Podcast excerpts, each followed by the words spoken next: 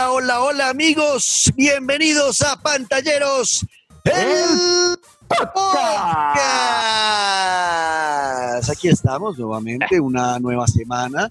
Eh, han pasado algunos días desde que eh, hicimos nuestro último episodio dedicado sobre el PlayStation 5 y hoy vamos a hablar específicamente de The Last of Us 2. Soy Juan Camilo Ortiz, como siempre acompañándolos con mi amigo, mi llave, mi cumpleañero, llegó a los 40 años, Luis Carlos Guerrero. Luisca, ¿qué más, Luisca viejito? Es mi negro, no, pues oiga, sí, de verdad que ya, ya se sienten estos 43. Aunque usted sabe que en verdad, en verdad, la cédula marca los 27. O sea, usted no diga mentiras, negro. Eh, y otros dicen que fueron 31. Lo importante es agradecerles a cada uno de nuestros oyentes porque en verdad se reportaron, enviaron regalos, mensajes. Y hoy para hablar, como usted dice, negro, de un videojuego que por más que yo quisiera regarme eh, de todo lo que es y ya digamos que he avanzado mucho, hoy vamos a estar apenas antojándolos y hablando a nivel general de lo que hemos visto, ¿no? Exactamente. De eso se va a tratar el episodio de hoy y además, obviamente, lo que siempre, siem- lo que hacemos siempre, que es además de, de Last of Us 2, qué más estamos jugando y algunos avances que hayamos hecho por otro lado. Así que pónganse cómodos donde nos estén Eso. escuchando hasta ahora, seguramente la mayoría con esa sudadera que lleva ya tres meses sin lavar. Aquí estamos con ustedes. Bienvenidos a Pantalleros el Podcast. The Last of Us 2, una espera de cuántos años, siete, seis años. Siete años, Siete. 2013 fue cuando llegó la primera parte. Uy, siete años, ¿cómo se pasa el tiempo, negro? Increíble. Y ya lo tenemos en nuestras consolas. ¿Cómo le ha ido?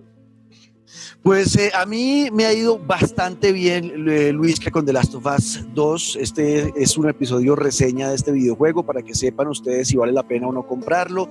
Eh, desde nuestros puntos de vista muy subjetivos, porque como siempre lo decimos en pantalleros, todo lo que tenga que ver con las expresiones del arte y el entretenimiento son subjetivas. A uno le puede gustar algo, a otra persona no. Entonces, desde nuestro punto de vista, ¿vale la pena o no vale la pena The Last of Us 2? Mi respuesta desde ya es sí, vale mucho la pena, eh, pero vamos a explicar por qué. Mis sensaciones al enfrentarme a este juego, Luisca, después de la emoción con la que usted quiso que yo jugara el 1, escuchar a Daniela Javid levantándonos por no jugar de noche de- por miedosos, Sí. de la pasión con la que ella habló de ese juego y de muchos amigos que hablan de nosotros del gran Last of Us. Entonces yo dije, bueno, voy a pasarme el primero a ver qué tal. Listo. Fue duro, fue estresante, pero al final lo logré. La historia es súper bonita. Se engancha uno con los personajes, queda uno enamorado de Ellie, de Joel. Eh, al final le rompen el corazón. Y ahí empieza este, este segundo, segundo juego de Last of Us 2. Eh, años después de lo que ocurrió en el primero, eh, ya ellos asentados en, en el pueblito donde vivía el hermano de Joel, ya con una vida un poco más normal, entre comillas. Eh, Ellie sale del closet, es lesbiana, entonces tiene una noviecita por ahí que le quitó a otro compañero del sitio. Eh, entonces, todo ese tipo de relaciones a mí me, me- me- me llamaron mucho la atención, cómo las plantearon y cómo profundizaron en cada uno de los personajes, ¿no? Nos están planteando una historia con personajes profundos, con deseos, añoranzas, eh, miedos, tristezas, eh, bueno, muchas cosas que componen como la vida de cada uno de estos personajes. A mí desde ahí, desde, desde, desde esa entrada, eh, Me empezaron a enganchar emocionalmente. Mis sensaciones al jugar el 2 es que hay mejoras en todo, hay mejoras en la parte gráfica, obviamente, eh, absurdas, o sea, el tema del manejo de la luz, de cómo se ven las texturas, la nieve, el pasto, los árboles, es brutal, la cara de los personajes, las, expresiones de tristeza, de felicidad, de nostalgia, se ven perfectas en la cara. A mí realmente me emocionó desde los primeros minutos de, juego eh, y me enganchó con su historia y ver para dónde me va a llevar eh, la gente de Naughty Dog con este de Last of Us. La verdad, mis primeras impresiones son muy buenas. Me ha gustado bastante. Algo que me tiene realmente emocionado es el sonido, la música, el sonido de las armas, eh, cómo suena el disparo, dependiendo del arma, cómo cambia. El- solamente sacar el arma, el eh, todo ese, ese tipo de cosas están muy bien detalladas y a mí me tiene realmente impresionado y yo ya puedo decir que este juego va a competir por ser uno de los mejores de toda la generación. Así que la verdad, estoy feliz. ¿Usted cómo le ha ido? Negro, pues mire, de entrada que la gente entienda que claramente van a haber spoilers en este podcast, pero no spoilers máximos. O sea, si están preocupados porque aquí vamos a hablar de lo que pasa en la historia, sí, pero no con giros vitales y cosas que ya hemos visto el negro y yo, eh, yo un poco más adelante, pero que tengan claro que pues si no, si no quieren entender y saber nada, entonces pongan stop y oigan el de dentro de ocho días y jueguen, porque ya es imposible referirse a, The Last of Us sin, sin hablar de lo que yo le voy a empezar diciendo y es que me parece espectacular dónde empieza el segundo juego. Es que desde que usted inicia la historia de esta segunda parte ya entiende que todo va a estar mal en el sentido de sus sentimientos, que van a jugar con usted durante todo el juego, porque dígame si a usted no le pasó minuto uno y yo ya no podía de la tensión. Esa primera conversación que hay, para que sepan, el juego comienza con la conversación entre Joel y Tommy, su hermano. Eh, Joel hablando acerca de lo que fue el final del primer juego, de, cómo él rescató a Ellie y por qué lo hizo y por qué motivación y se lo está contando a Tommy, pero entonces eh, desde ahí y lo que usted decía, Negro, ya, ya uno empieza a ver la musicalización, ya uno empieza a ver las gráficas, ya uno empieza a ver que el juego no, no es tanto eso, y sino que es más una película que no va a tener cortes y que uno simplemente va a ir jugando por momentos y eso a mí me fascina. Entonces, de entrada, a mí me encanta que retomen la historia y que de una pongan un punto tan complicado como el que parquean encima y es Joel contándole la verdad pues a su hermano, una verdad que solamente conoce él, es que ni siquiera la conoce Ellie. Solamente la conoce Joel y se la está contando a su hermano, entonces desde el principio ya uno empieza con ese problema de, de, saber que algo se está, se está complicando. Y ya de ahí en adelante, eh, ese primer encuentro con los controles, que em, son con, pues, con nuestro protagonista del primer juego, eso hay que decirlo, uno arranca y el negro me había dicho que no y a mí me va dando un infarto, pero sí, usted arranca jugando con Joel Y ya desde ahí, negro, cuando uno está montando en el caballo y le abren a usted como el panorama de Jackson, que es donde vive, le enseñan a, galopar, a manejar su caballo, ya es impresionante. El nivel gráfico, el nivel de, de, jugabilidad, pero en el sentido de uno se siente de verdad metido ahí en la escena. Entonces, creo que eh, la explotación a, detalle gráfico, al sistema de iluminación, es una ridiculez. Yo no sé si haya un juego parecido hasta ahora, de pronto Red Dead Redemption, que es mucho más profundo en el sentido de, pues es un mundo abierto completamente, pero así y que tenga esa forma de, es que desde que uno está, desde que uno se baja del caballo, se siente como acomoda las riendas, como todo, todo está mínimamente detallado, eso lo hace mucho más envolvente. We could have killed you. Maybe you should have. Bueno, Luisca, y entonces ahora enfoquémonos un poquito más allá de la historia, hablemos ahora sí ya de la parte gráfica. ¿Cómo, ¿Cómo ha sentido usted que jugó varias veces el 1 eh, con respecto, y también obviamente con los demás juegos de esta generación, cómo siente la parte gráfica del, de Last of Us 2? A mí me parece que al igual que su primera versión, Negro, que, que fue para despedir la PlayStation 3, eh, que esta está llegando para despedir la PlayStation 4, marca un antes y un después. Sea usted o no mm. fanático de la historia, de lo que pase, si le gusta o no el final cuando llegue a él, lo que sea, em, lo que sí no se puede negar es que en cuanto a jugabilidad es ridículamente pasado. Es que de verdad, eh, y, uno, uno llega a decir cosas tan, tan banales como es que el, botón de salto está incluido. Y uno dice, pero es que ¿cómo así? ¿En qué juego no está incluido un botón de salto? ¿O en qué juego no está incluido un botón de arrastrarse por el piso? Sí, pero es que si usted es un fanático de The Last of Us y entiende lo que pasó con el primer juego, que en verdad uno se encontraba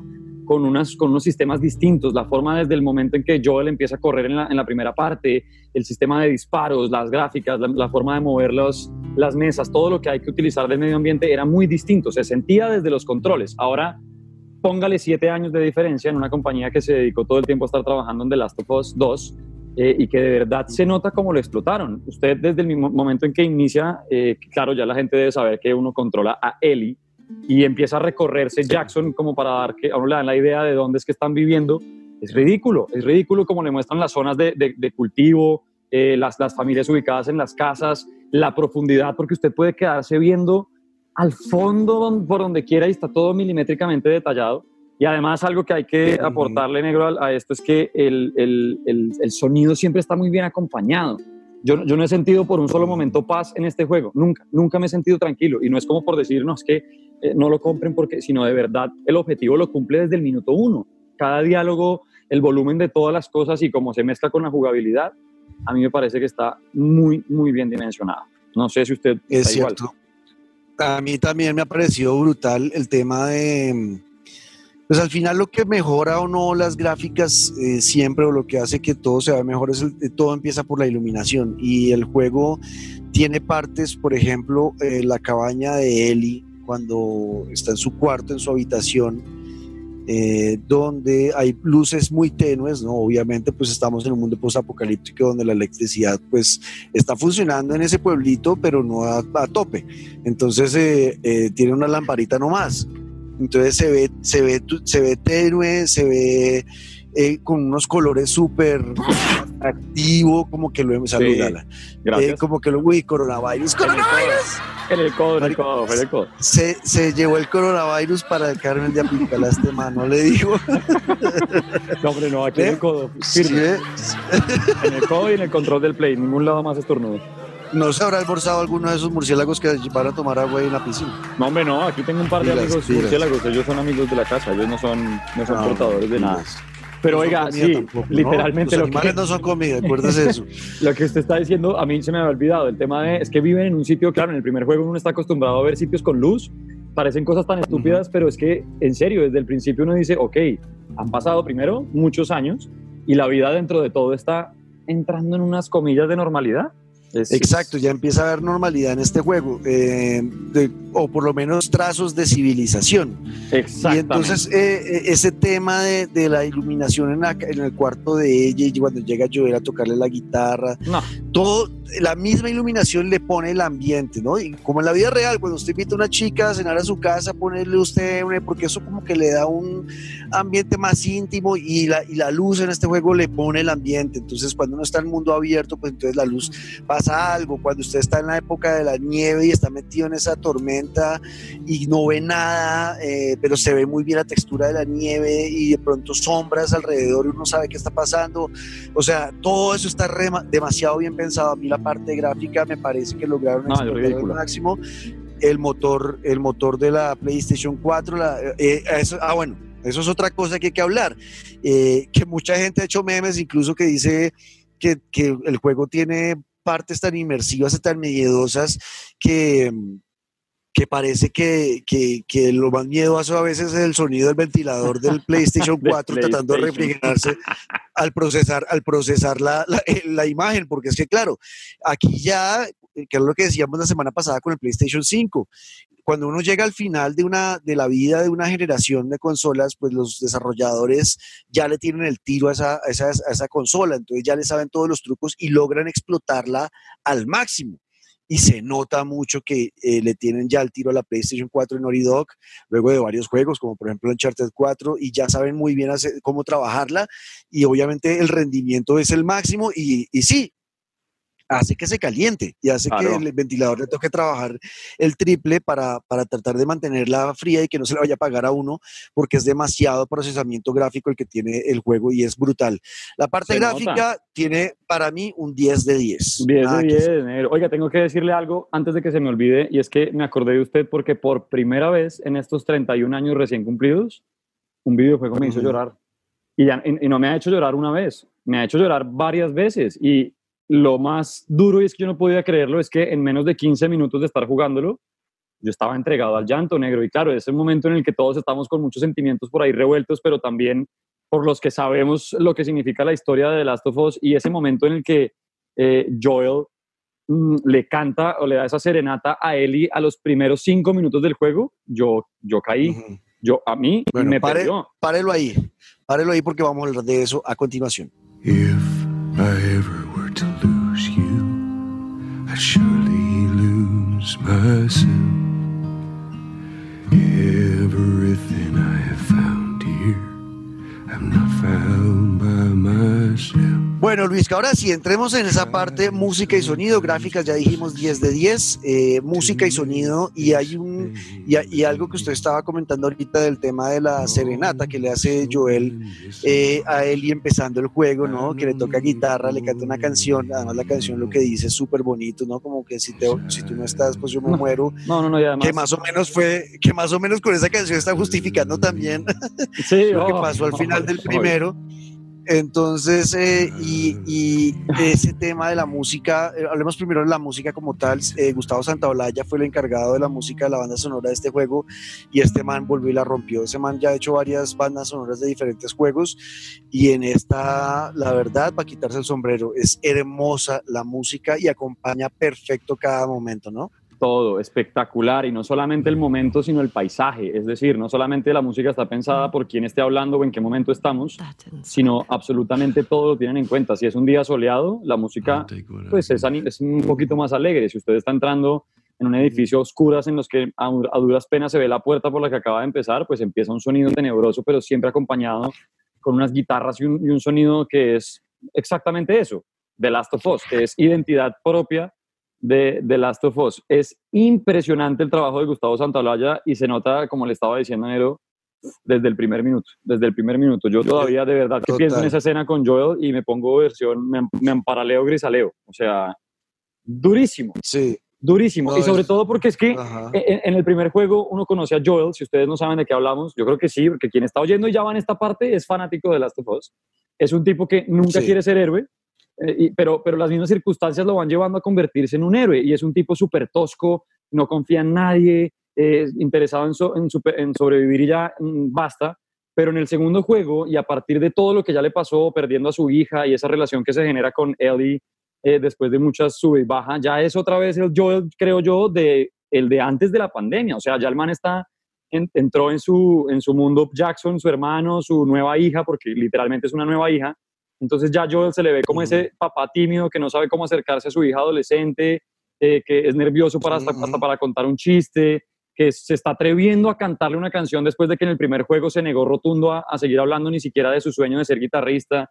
Entonces desde el principio ya el mango se le arruga a uno y después mezcle usted esa escena con esos personajes y le pone la música de Gustavo Santaolalla y bueno, un cóctel favorito del negro para llorar brutal, brutal, brutal. Es de, esos, es de esas bandas sonoras que yo le pagaría concierto para ir a escuchar. O sea, y, la, y es de las que la busco en Spotify, la meto en, eh, la, meto en mis playlists, porque yo tengo una playlist de videojuegos y seguramente buscaré esa música y la tendré ahí porque es muy, muy bonita.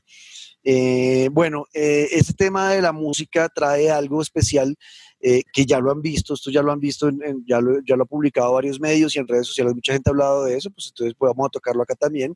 Y es lo que decía ahorita Luisca con el tema de la serenata de, de Joel a Eli y luego de Eli también a su noviecita. Eh, el tema del minijuego de guitarra. O sea, ellos oh. cuando se sientan a tocar guitarra, no es que uno se quede solamente viendo la tocada de guitarra, sino que al principio, como para soltar la canción, uno debe tocar la guitarra con el pad del control. Eso me pareció una genialidad, una genialidad. Ah, espectacular, además, porque, claro, a usted le van marcando como el, el acorde que debe eh, tocar, porque la canción, como que es que el calentamiento de la canción, y es un sistema muy bonito en el que con el joystick usted escoge el acorde, pero tiene que hacer simular el rasgueo en, el pad del control. Entonces, básicamente es tocar guitarra. Y lo chévere es que además usted puede quedarse tocando. O sea, no tiene que, cuando la escena termina o cuando la parte de la guitarra termina, lo que, en donde se involucra la música, uno, si usted es guitarrista, yo la verdad, pues toco ukelele y me sé un par de acordes y me eché un par de canciones tocando con él y es, es algo bien entretenido y sobre todo distinto. Brutal, ¿no? Distinto. A mí ese detalle me pareció un detalle de finísima coquetería, la verdad. Hermoso. Y, y, además que son canciones súper profundas, las letras que, que cantan las eh, esos dos momentos, pues Joel y Eli, eh, son muy, muy bonitas. Y en esos momentos fue los que yo terminé llorando. Ahí fue, es, en esos momentos fue que de verdad las lágrimas rodaron por mis cachetes y yo tratando de contenerme eh, obviamente más fuerte el de Eli, ¿no? Porque ya han pasado cosas ahí pesadas que no queremos contar en este primer episodio, mm, pero han pasado ya cosas ahí fuertes, muy fuertes cuando Eli está cantando y yo ahí me quebré. Y usted dijo ahorita algo, algo, algo que creo que es muy cierto también, es que salió este juego como Animal Crossing en un momento donde nos va a tocar fibras aún más profundo. Por el tema de la pandemia, por el tema de la cuarentena, de que estamos en aislamiento, de que no podemos vernos eh, tan seguido como quisiéramos o en persona con las personas que amamos eh, y esa sensación de soledad como que al jugar el juego como que también se aflora un poco más. Entonces yo, no, yo me quebré, yo lloré de verdad. Eh, y yo a veces digo mamando gallo que todo me hace llorar, pero en este de verdad sí se me aguaron los ojos y, y fue de, ay Dios mío, no, Sí, lo pensé mucho, negro, yo no lo podía creer porque literalmente pues yo nunca había llorado con un juego, o sea, sí, uno se emociona y, y le mm, fibras me han tocado por todas partes. Red Dead Redemption 2 es de lo más reciente que yo recuerdo que yo no podía creer lo que estaba pasando conmigo en tan poquitos minutos en una escena al final. Bueno, pero es que no me habían llevado al punto de decir qué me está pasando, o sea, que mi mamá pasaba, que en estos días ando con mis padres, en estos meses, mi mamá pasaba y me decía que te, está, te están regañando, o sea, ¿qué, ¿qué está pasando? Porque ya no veía el televisor, sino me veía a mí desde el fondo yo atacado llorando con los audífonos porque además, para que tengan en cuenta, les voy a recomendar, yo nunca lo había hecho, negro, creo que ustedes más de esos, pero yo nunca había jugado tanto tiempo con audífonos. Y es que precisamente para combatir el ventilador del play, los sonidos de, pues, de, vecinos, todo, y para envolverse como debe ser en la experiencia, yo siento que es mucho mejor The Last of Us parte 2, jugarlo con audífonos y jugar con el paneo y sentir que si a usted le disparan por la derecha solamente, o sea, literalmente para lo que son los audífonos. Entonces, la voz de, de, Troy Baker en, esa, en ese momento en el que pues Joel está cantando, mire negro, es uno de los momentos que a mí se me quedan marcados. Lágrimas cayendo en mis rodillas, yo decía, pero ¿qué es esta mierda? ¿Qué es esto?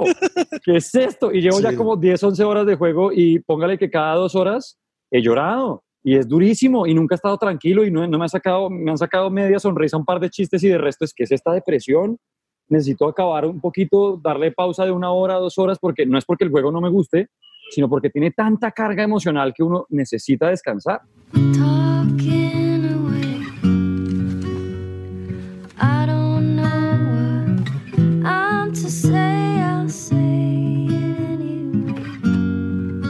Bueno, ahora sí hablemos de lo que usted estaba hablando al principio, Luisca, y ahondemos un poquito ahora sí en la parte del gameplay, la jugabilidad, el cambio de, el cambio para mejor en mi, en mi, en mi gusto personal, pues, sobre todo de las mecánicas, de, de, algo tan simple como la forma en que se sacan las armas y cómo se saca la ruleta de armas, ¿no? Usted escoge qué arma va a usar. Ahora es mucho más sencillo. Yo lo sentía en el de Last of Us 1 un poquito más enredado el tema de cambiar el arma y no, pero tengo otra que está guardada en la maleta, ¿cómo hago para sacarla? Entonces, no sé, era como más de práctica y error varias veces y hasta que le cogí el tiro uno. Acá lo sentí súper intuitivo, como que mejoraron mucho ese sistema de, de, elegir los objetos utilizables. Mucho más fácil ahora.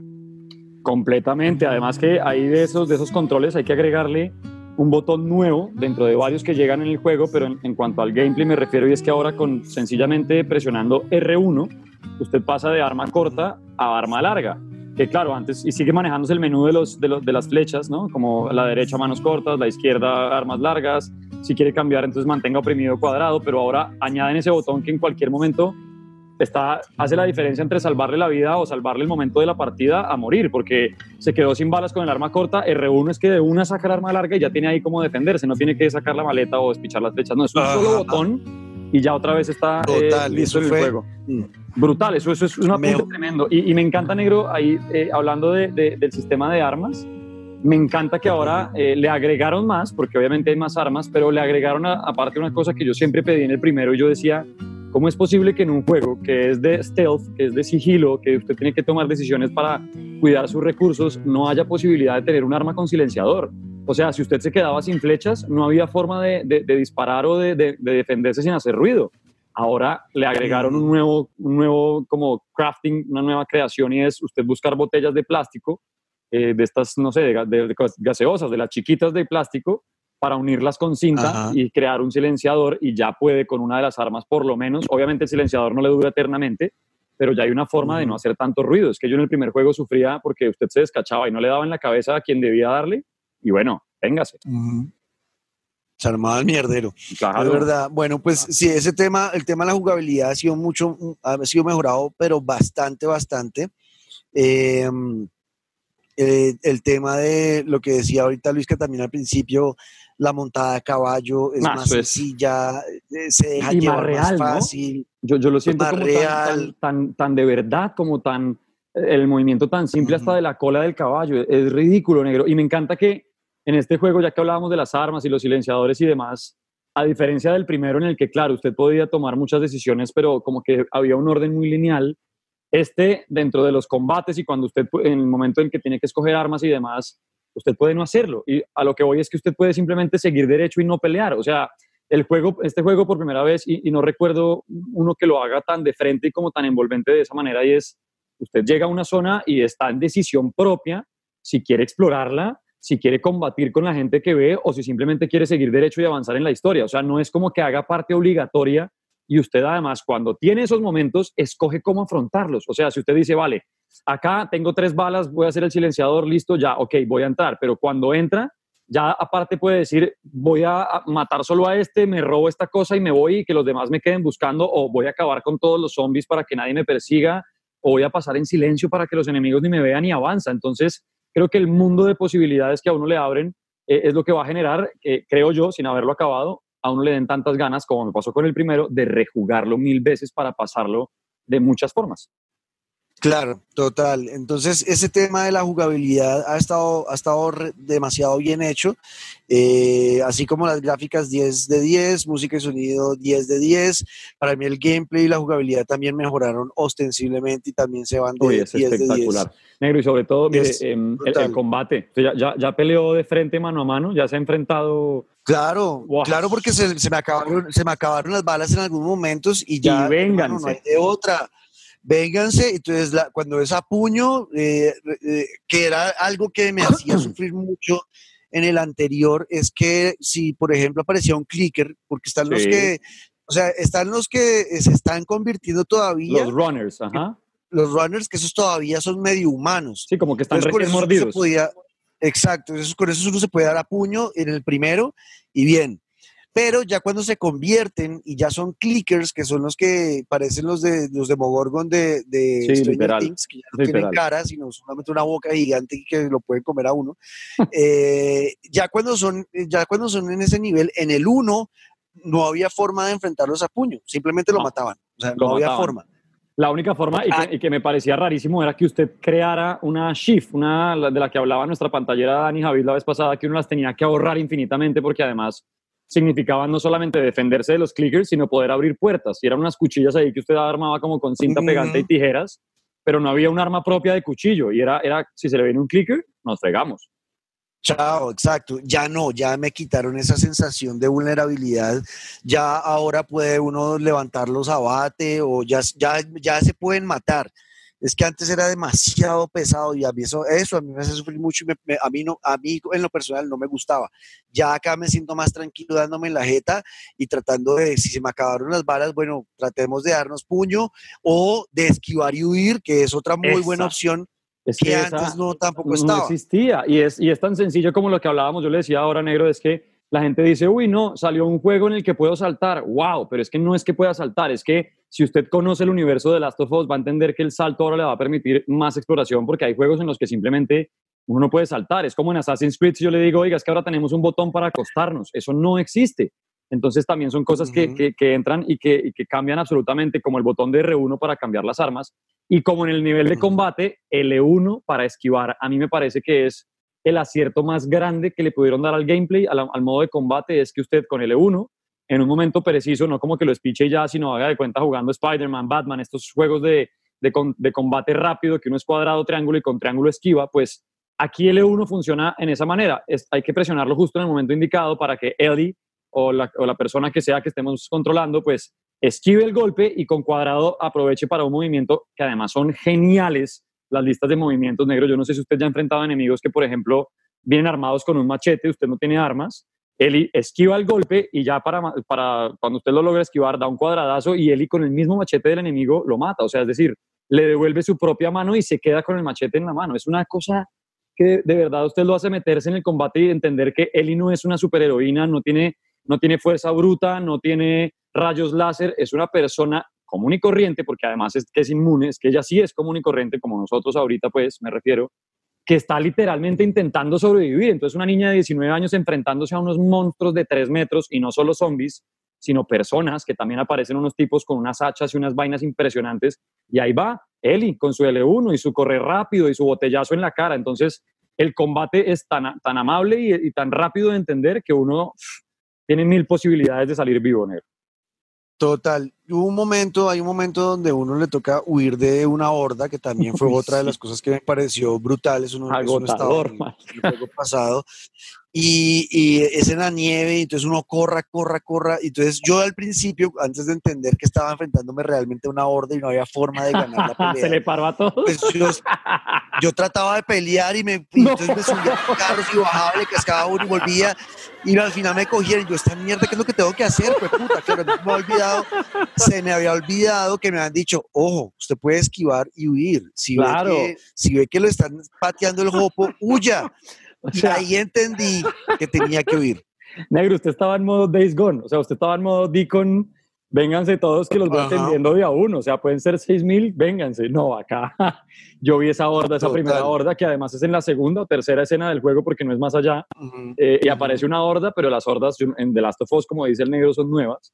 Eh, no, yo sí, mire negro, a mí me aparecieron más de 10 zombies en The Last of Us y yo dije, ok, aquí no hay que pelear. Es que cuando ya en The Last of Us hay varios en grupitos como equipo de fútbol, aquí es que algo malo va a pasar. Y de pronto, impresionante. Además que la, escena empieza tremendo porque uno va caminando entre la nieve y solamente ve cadáveres y no se sabe cuál está vivo. No, eso es una, una locura, es una locura absoluta. Es brutal, es brutal. Entonces, bueno, ahí entendí que el tema de la esquivada funcionaba y es maravilloso y es uno de los grandes agradecimientos que le hago a la gente de Noridog por meterlo en The Last of Us 2.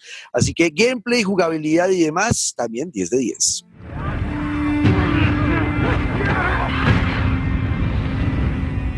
Please stop.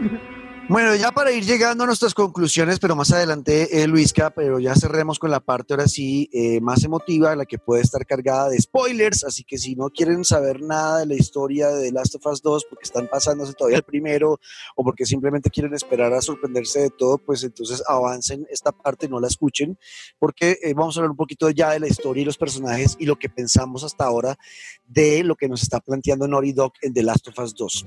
Una historia envolvente, una historia con mucha carga emocional, como decía ahorita Luisca, donde si jugamos el primero nos vamos a sentir conectados directamente, donde nos van, donde nos van a golpear directamente además eh, en algunos momentos en esta historia, sobre todo empezando, porque hoy estamos hablando solamente hasta el segundo capítulo, el segundo día de Eli.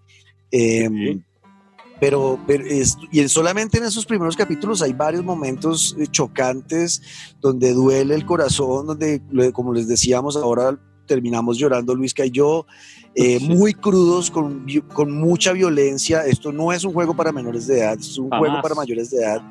Eh, es muy cruda la violencia, se le ve como le, le estalla en la cabeza a, a, una persona importante con un batazo, o sea, se ven, o sea, es muy, muy crudo el uso de la violencia, que era lo que decía Neil Druckmann, ¿no? El hombre detrás de, de Last of Us 2, que usted nos decía tanto de eso, Luisca, que pues, va a ser un, un juego enfocado al odio y la venganza y a cómo los humanos la usamos a veces y terminamos arrepintiéndonos, ¿no? Es como que, como que nos quieren plantear que la violencia no es no es la forma.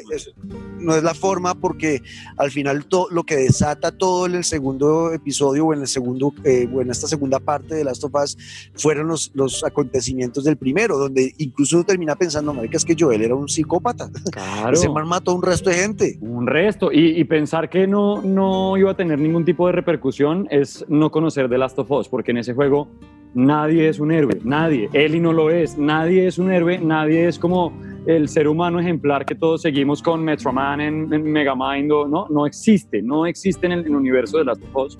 Y eso precisamente es lo que hace que las historias sean tan reales, porque es un mundo, claro, irreal, aunque, bueno, estamos en época de pandemias, lo que pasa es que en esta es un tema zombie y totalmente terrorífico, pero es un tema en el que de verdad sacan los verdaderos monstruos que son los que tenemos nosotros por dentro, más allá de los zombies son hasta dónde podemos llegar para cumplir muchas cosas, sea por amor, sea por trabajo, sea por muchas cosas, pero ahí queda, queda retratado. Y ya sé que hay muchos que están diciendo, hablan de lo que están hablando como debe ser. Pues no, porque hay gente que no sabe los spoilers. Lo que sí quieren y deben tener claro es que hay un acontecimiento muy importante que obliga a Ellie a escapar de, su aparente vida normal en, en, Jackson, en este pueblito, y tiene que llegar a Seattle. Entonces, en este, en este podcast que estamos haciendo, no vamos a pasar de Seattle. O sea, no van a llegar más allá. Yo ya voy un poco más adelante. El negro también está cerrando ese lado, pero aquí vamos a estar en esa primera eh, escapada de Ellie hacia, hacia su, su destino eh, por algo, por un detonante que la saca de esa, entre comillas, normalidad.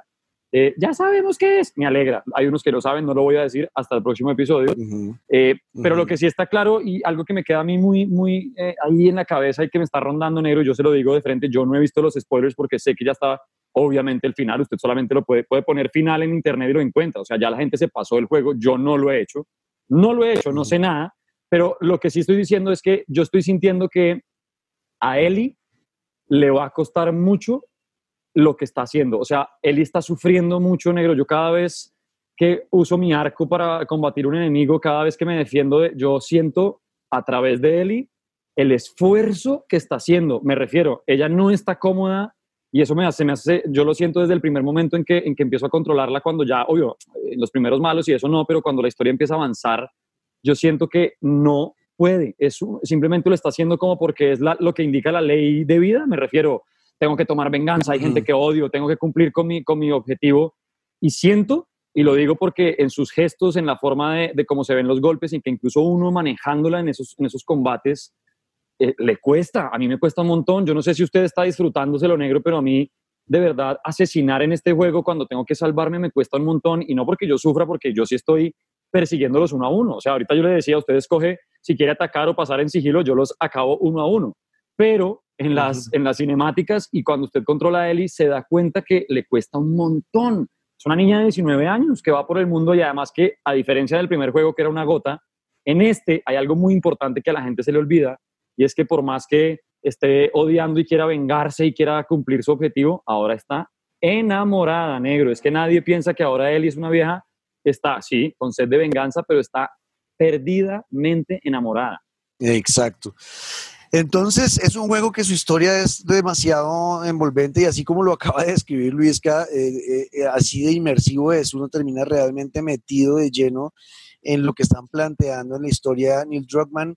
He escuchado varios podcasts de Estados Unidos donde critican un poco el planteamiento de la violencia y sobre todo por lo que está pasando en Estados Unidos con el Black Lives Matter, eh, pero aún así creo que si hay un planteamiento, y estoy en desacuerdo con, con, los que yo sigo en Estados Unidos, porque además soy fan de ellos, Jason Schreier y, y Meg, y bueno, otra gente que hace varios podcasts allá, como por ejemplo Split y otra gente. Eh, ellos no están de acuerdo, ellos quisieran que hubiera como pronto un, algo más fuerte en cuanto a, eh, vea que el uso de la violencia no funciona, bueno, eh, porque al final ellos dicen, sí, puede terminar, o sea, uno cree que ellos, les, o sea, que el, Naughty Dog le está planteando a uno que el uso de la violencia y la venganza y todo eso al final, pues siempre lleva a cosas negativas, pero también como el uso de la violencia eh, a veces pareciera que es necesario para acabar con personas que realmente son malas, ¿no? Exacto. Eh, y eso lo, le plantea a uno un dilema moral durísimo, donde uno dice, pero venga, sí, pero ¿quién soy yo para decir quién está mal y quién no? O sea, es que es, es, que es una vaina filosófica súper pesada. Tal cual.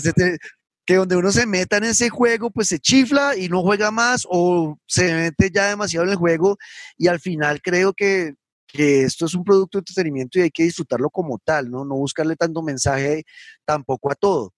Eh, y no tomárselo tan personal, creo yo, Negro. O sea, también porque una cosa muy clara y es que si algo tiene Naughty Dog es que eh, pues juega con la gente como quiere, o acuérdense del final de la primera parte. No había necesidad de una segunda parte, porque The Last of Us, la primera parte podía acabarse ahí y cada quien arme su final estilo, no sé, películas como Inception, se cae o no se cae el trompito, o sea, eh, Eli le cree o no le cree a Joel al final y listo, se acaba. Pero llega una segunda historia, ok, entonces no esperen que el final sea o el juego sea lo que todos queremos, porque es que por mí, que fuera nuevamente encontrarme con, eh, manejar a Joel, salir otro recorrido de sanación y una relación con él y que pase algo, pues lo que todos se nos ocurre de una, por el amor que le tenemos a Joel, por lo que generó en ese primer esa juego. Es la obvia, sí. Esa es la obvia, pero es que si algo tiene Naughty Dog es que es todo menos obvio. O sea, esa gente, eh, por algo se demoraron, creo yo, siete años, porque el mismo Neil Druckmann lo dijo, hasta que yo no tenga una historia que me convenza, yo no voy a salir. Y bueno, siete años después, aquí andamos. Así que nada, pues la historia también para mí es un 10 de 10. También me sorprendió todo lo que pasa en tan solo los primeros dos días de vida del juego.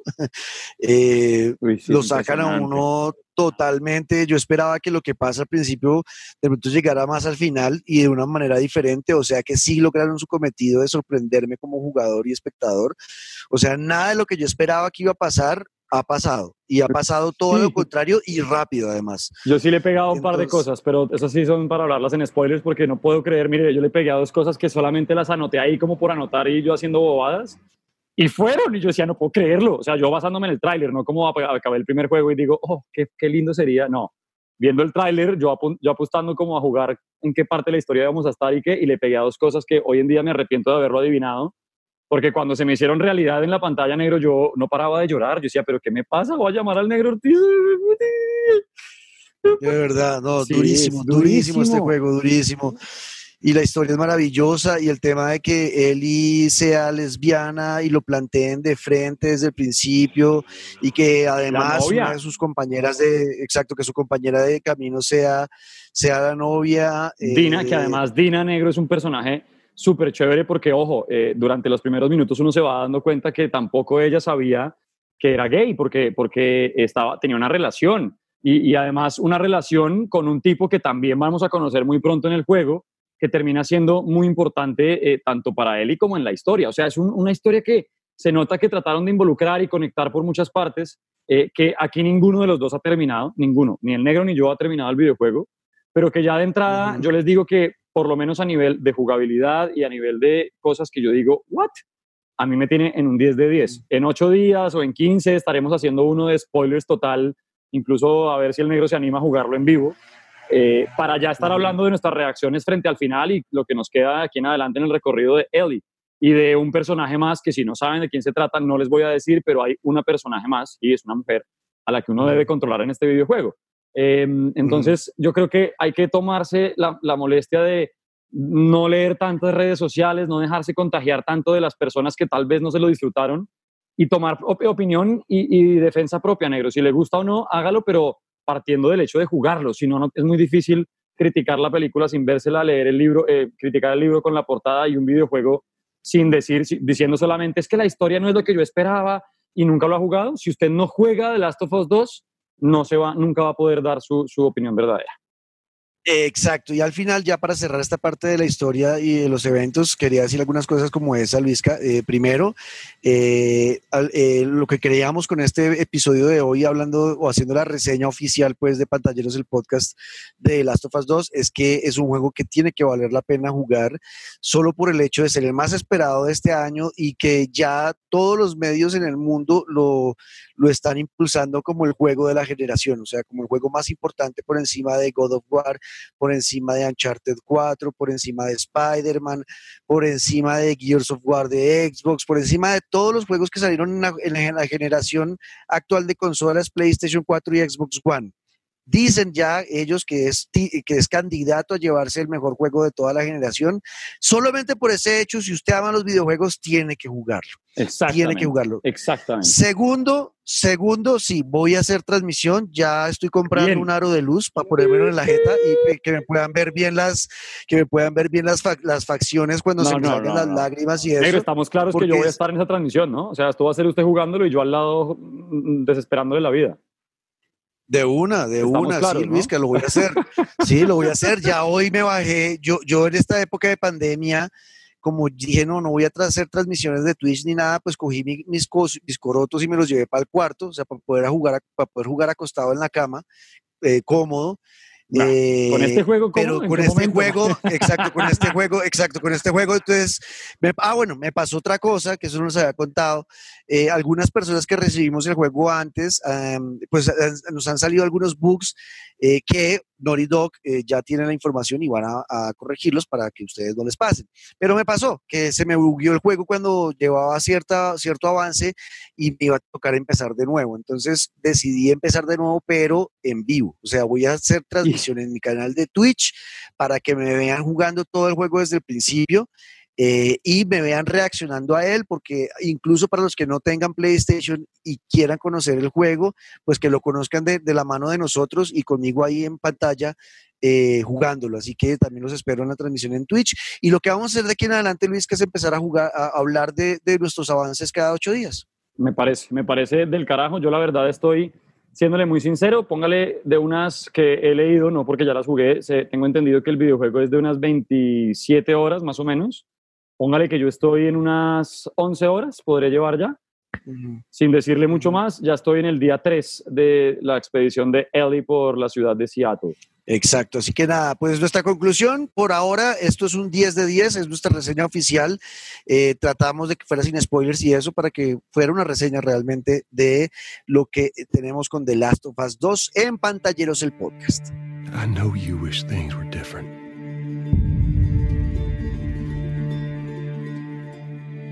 I wish things were different. Ellie! but they ain't.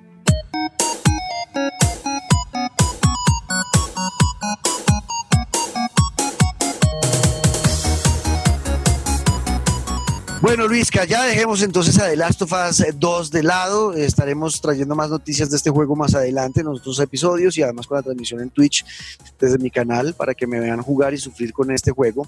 Eh, y también se me ha olvidado decirle algo y lo voy a comprometer, lo, lo a comprometer en vivo. A ver. Es que, ¿sabe qué me gustaría? Que trajera a Daniela para que nos hablara de lo que ella está viviendo con con The Last of Us. Uy, claro que sí, comprometerme en vivo, ya estoy comprometido desde hace rato, se lo dije a ella que por favor lo jugara eh, y ya va muy adelante, le llevo creo que medio día de distancia en cuanto a la historia, o sea, como dos horas de juego de distancia, eh, así que el que tiene que ponerse las pilas es usted, mi querido Nietzsche. No, ya lo, le voy a hacer entonces, pero entonces eh, para el próximo episodio Daniela invitada aquí en vivo hablando, no, nota de voz, sino, sino, compartiendo ideas con nosotros de, lo que está viviendo con The Last of Us. Y ojo porque, eh, eh, Negro, ella es psicóloga y de verdad que eh, he hablado mucho con ella por estos días de The Last of Us y en términos de, de, psicología ¿Solo de Last of Us? del ser humano, y de otras cosas. Eh, pero eh, a niveles de psicología del ser humano y de formas de comportamiento en, que se ven ahí plasmados en el juego, uy, va a haber una parte que le va a interesar muchísimo. ya va a ver, ya va a ver. Bueno, de eso vamos a hablar con Daniela Javid, entonces nuestra gamer invitada que va a estar de pantalla, invitada la próxima semana también aquí hablando de The Last of Us 2, que es fanática de ese juego y lo conoce de pe a pa. Bueno, ¿ha jugado algo más o solo está dedicado a The Last of Us? No, estoy dedicado a The Last of Us, incluso a los últimos capítulos de The Last of Us 1. Yo le conté que antes de empezar a jugar el segundo me volví a repasar el último capítulo, que es cuando Joel y Ellie llegan a, su destino final, eh, pues del primer juego. Y estoy entregado a FIFA. La verdad, me, me, estoy, me parqué un rato en el FIFA Volta, que nunca le di la oportunidad como de ese nuevo FIFA Street que llegó con el FIFA 20 eh, y, todo el cuento, pero no me atrapó. Tengo que serle muy sincero. Y bueno, estoy entre The Last of Us 2 y cuando necesito respirar y no es con Disney Channel, estoy jugando FIFA modo carrera. Terminé con el Arsenal, eh, lo gané todo y ahora acabo de trastearme al Real Madrid con el recién fichado Kylian Mbappé en mi carrera. Ah, carajo. Sí, allá le puse el 11 porque Gareth Nos contará cómo le da con Mbappé ahí. Gareth Bale se me fue como Donatello. un, un Bonais y, llegó Mbappé para heredar la camiseta número 11 junto a Hazard y Benzema y eso es una, una locura. ¿Usted cómo va, negro? Animal Crossing, eh, Assassin's Creed, The Last of Us 2, Gran Turismo. Le tengo un Le tengo un pequeño update de todo eso. Eh, primero, de Animal Crossing, me está ocurriendo una cosa y es que en el momento en el que descubrí la página esa que les conté de Turnip Exchange, donde uno cambia los nabos que compra el domingo y es fácil volverse millonario de esa forma, ¿no? Porque si uno en la isla de uno compra un nabo a 90 vallas y ese mismo nabo lo, vendo en esa página que le digo a 600 vallas, pues estoy haciendo una, un beneficio grandísimo. O sea, le estoy ganando el, seis veces lo que, lo que, lo que lo compré seis veces, entonces hice plata muy rápido. Y eh, compré todo, compré los puentes, eh, las rampas, todo para poder armar la, la, isla como yo quería. Me falta mucho en el tema de hacer muebles y demás para adecuarla eh, de manera adecuada, pero no sé, estoy empezando a sentirme como, menos motivado a jugar Animal Crossing, como que haber tenido plata tan rápido, como que me desmotivó. Entonces estoy encontrando como que encontré como un techo con el juego. No. Eh, obviamente porque tengo distracción también con muchos juegos más, ¿no? De pronto si Obvio. fuera el único juego que estoy jugando, eh, le encontraría el gustico a buscar más materiales. Obvio, a, negro, no le encuentra la curva. O sea, uno, uno trata de estirar esa pita lo más largo porque sabe que, pues, que está enchufado ahí, pero es que en esta época en la que además por fin usted pudo dejar el trancón y clavarse en su consola Ah, que tenía exacto. tan olvidada, pues obvio, yo lo entiendo perfecto. Exacto. Entonces, la verdad, Animal Crossing, pues ahí ya estoy entrando, pero vea que ya ni siquiera estoy entrando en las mañanas, como yo les había dicho en el episodio pasado, que yo todos los días a las 9 de la mañana estaba conectado eh, a- a- a- actualizando mi isla. Ya ahorita no, estoy entrando cada dos días por la No. noche antes de dormir y ya. Eh, como a, medio a limpiar la isla y eso, pero ya, o sea, no, no le he hecho mucho. Eh, volví a retomar eh, Assassin's Creed Origins. eh, ya estoy, creo que cerca al final. Ya maté a los ocho principales de las máscaras y ahora eh, él va a descubrir que hay más personas detrás. Entonces voy por ese camino. Pero yo creo que ya estoy cerca a terminarlo. Eh, es un juegazo, es un juego muy bonito, pero a mí la parte emocional en Assassin's Creed es la que me está faltando, con el perdón de Daniela Javid, pero a mí algo me está desconectando del juego, no me está generando la pasión que me generó los primeros, o sea, esa conexión emocional con los personajes no está, y en Assassin's Creed Origins yo no la he sentido con Bayek, que es el personaje principal, el protagonista, ni con Laila, la, la que está eh, en el mundo real, ¿no? Sí. Eh, no sé, a mí, a mí la parte emocional me está desconectando. No sé si tenga que ver también con la pandemia y con que estamos ahorita como que buscando cosas emocionales, por eso The Last of Us 2 es un éxito, sí. eh, o Animal Crossing es un éxito, pero a mí la parte emocional me está faltando mucho con Assassin's Creed Origins y literalmente lo estoy pasando porque tengo que pasarlo, porque me lo puse como meta, pero no porque lo esté disfrutando, ok. sino porque tengo que hacerlo. ya una, tarea, pues. Ujú, exacto, es una tarea y tengo que hacerlo. En cuanto a gráfica y dinámica, sistemas, todo es maravilloso el juego, pero en la parte emocional a mí no me conectó ya este juego. Entonces estoy esperando acabarlo rápido y conectarme con el Odyssey a ver, qué, a ver si cambian algo de eso. Pero bueno, vamos a ver qué pasa. Eh, Grand Theft Auto 5, descubrí otra cosa más de Grand Theft Auto y este juego sí me tiene muy enganchado. ¿Y eso? Eh, eh, ahora también un amigo me presentó el otro día las carreras. Yo no sabía que, o sea, yo no sabía que habían actividades creadas por Rockstar que usted entra en línea y no, y, y no tiene que ir a ningún punto en el mapa. Simplemente pone eh, pausa o pone options y ahí le aparece pues. actividades, actividades creadas por Rockstar. Carreras acrobáticas, carreras acrobáticas con este carro, con este carro, con este carro. Y uno entra a eso y es demasiado divertido las pistas que crearon, unas pistas en el cielo como los de Hot Wheels, y entonces uno ahí entra con gente, son 30 personas cada uno en su carro estrellándose en el no. cielo, o sea, es una vaina. Luisca, yo no he podido parar de jugar esa mierda, no he podido, o sea, es- eso es heroína, o sea, es Claro. demasiado adictivo. Entonces, porque me cago de la risa, porque me sacan la piedra, porque voy a ganar y alguien me estrella, y yo, tipo de puta, porque no, no, juega más no. profesional. O sea, me ha pasado de todo.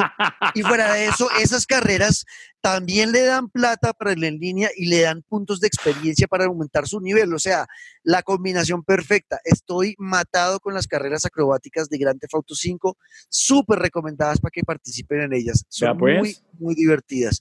Eh, eso es el último descubrimiento que he hecho de Grand Theft Auto 5 y por ahora no estoy jugando nada más, Luis. Así que Pero ya con es eso por tiene un rato largo, ¿no? Total, O tengo sea. un rato largo. Ya, yo es- estoy jugando todos los días de 5 a 8, entonces eh, ya estamos a 8 minutos, así que me toca ya terminar este episodio porque tengo que ir a jugar un rato. Eh, Luisca, 7 Sí, minutos, perfecto, perfecto. ya me toca irme a jugar. Perfecto, igual yo hay que ir a hacer el correo de la noche y Eli me está esperando. La dejé parqueada, muy mal parqueada, además la dejé a Eli. ¿Ah, sí? Ah, pucha. Sí, bueno. la dejé enredada Bueno, entre un par de clickers, tengo que volver pronto. Bueno, esperemos, esperamos que hayan disfrutado este episodio de hoy hablando de Last of Us 2. Vamos a seguir hablando del juego porque lo vamos a pasar con ustedes. Vamos a hacer actualizaciones cada ocho días. La próxima semana con Daniela Javid, fanática del Last of Us 2, y seguramente nos va a contar cosas que de pronto nosotros no hemos visto. Eh, va a ser chévere también hablar con ella. Eh, Luis nada, así que nos oímos en ocho días. Si quieren participar, si quieren enviar sus notas de voz, si quieren ser pantalleros invitados o que leamos sus mensajes, pues escríbanos en Twitter, numeral pantallero el podcast, arroba Luisca al piso guerrero, arroba Juan Cortés 14 y ahí estamos para ustedes. ¿Algo más por decir, Luisca? No, nada, que en verdad le den la oportunidad de las tofos, es que estoy, estoy que me juego y yo creo, negro, que para el próximo episodio ya lo puedo haber terminado. Ahí. Ay, Dios mío, bueno, esperemos a ver qué pasa.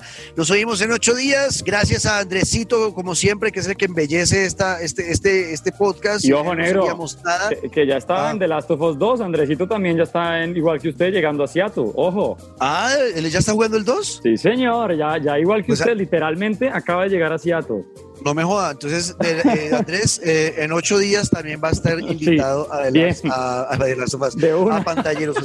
vamos a estar hablando de Last of Us 2 el próximo, la próxima semana. Luis Carlos Guerrero, Daniela Javit, Andrés Rodríguez y Juan Camilo Ortiz. ¿Listo? Y spoilers al máximo, pues. Exacto, ahí nos vamos a escuchar todos, así que ahí nos vemos. Andresito, gracias por la edición y producción como siempre.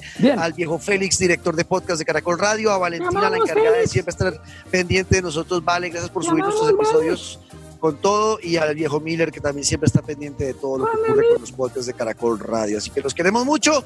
Nos oímos en ocho días. Esto es Pantalleros, el, podcast. Chau.